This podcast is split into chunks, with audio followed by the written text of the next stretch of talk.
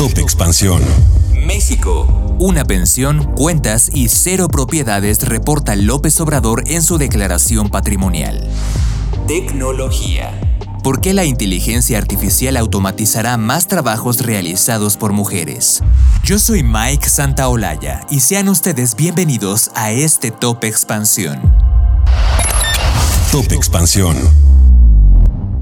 Una pensión de adulto mayor, dos cuentas de nómina, una de ahorro y un sueldo anual por 1.716.391 pesos es parte de lo que el presidente Andrés Manuel López Obrador reportó en su declaración patrimonial y de intereses.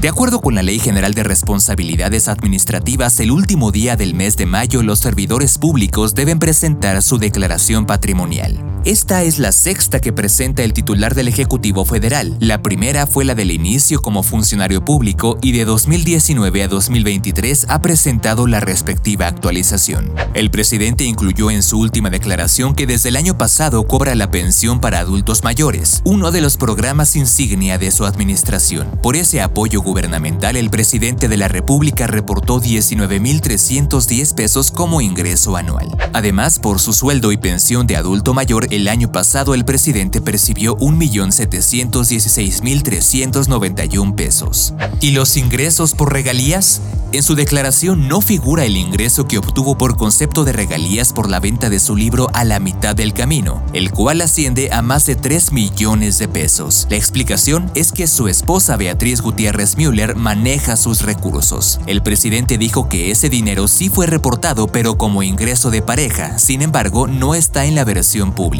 El presidente leyó la cifra que está en su declaración patrimonial diciendo que como ingreso anual neto de la pareja, dependientes económicos después de impuestos, asciende a 3.348.000 pesos. También explicó que de cada ejemplar que vende de su libro recibe el 12% y estimó que hasta el momento se han vendido entre 300 y 400 mil ejemplares. Finalmente hay que decir que en su declaración el presidente tampoco reporta propiedades ni vehículos y este lunes explicó que decidió vivir en el Palacio Nacional porque fue en este espacio donde habitó el expresidente Benito Juárez. Aclaró que decidió no vivir en Tlalpan donde tenía su residencia con el fin de ahorrar tiempo y reportó tener dos cuentas de nómina, una en Banco Afirme y otra con Banorte. Además cuenta con una del Banco del Bienestar, el cual fue creado en su administración. Con información de Lidia Arista. Top Expansión.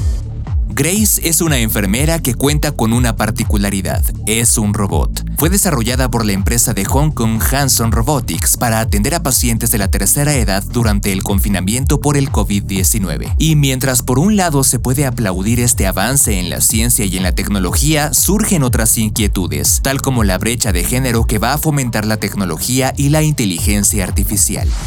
En 2019, el Fondo Monetario Internacional estimó que 26 millones de trabajos realizados por mujeres en 30 países están en riesgo de desaparecer en las próximas dos décadas como consecuencia de la llegada de las nuevas tecnologías. Esto porque 11% de los empleos ocupados por mujeres están en riesgo de automatización, en comparación con 9% de los hombres. Además, compartieron que las mujeres con bajos niveles educativos y de mayor edad serán las más afectadas. Aunque este estudio se realizó antes de la pandemia y de la fiebre del oro por la inteligencia artificial en las empresas, la UNESCO cuenta con sus datos más recientes en su estudio Los efectos de la inteligencia artificial en las vidas de las mujeres, elaborado en 2022, en el que desarrollan sobre cómo va a afectar la inteligencia artificial en las vidas de las mujeres. La primera barrera que destacan es en el uso. A nivel mundial, 48.3% de las mujeres tienen acceso a Internet, en contraste con 55.2% de los hombres. El segundo problema que resalta el estudio es la falta de participación de las mujeres en el desarrollo de la inteligencia artificial. Y la tercera barrera son los trabajos de cuidados y los estereotipos de género, algo que los sistemas de inteligencia artificial siguen reforzando. Por ejemplo, ¿por qué Grace es enfermera y no enfermero?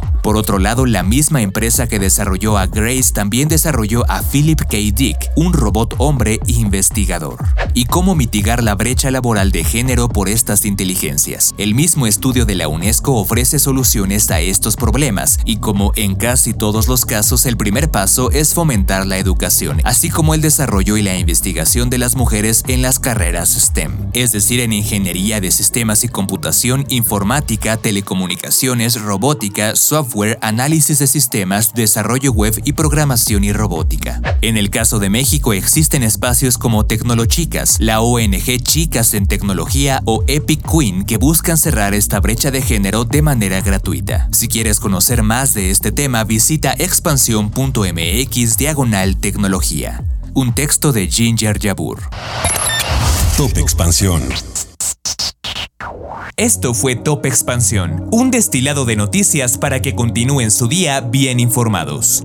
Yo soy Mike Santaolalla y les deseo un excelente día. Recuerden que si quieren más información sobre economía, política, empresas, mercados y tecnología, siempre pueden contar con Expansión y todas sus plataformas. Hasta pronto.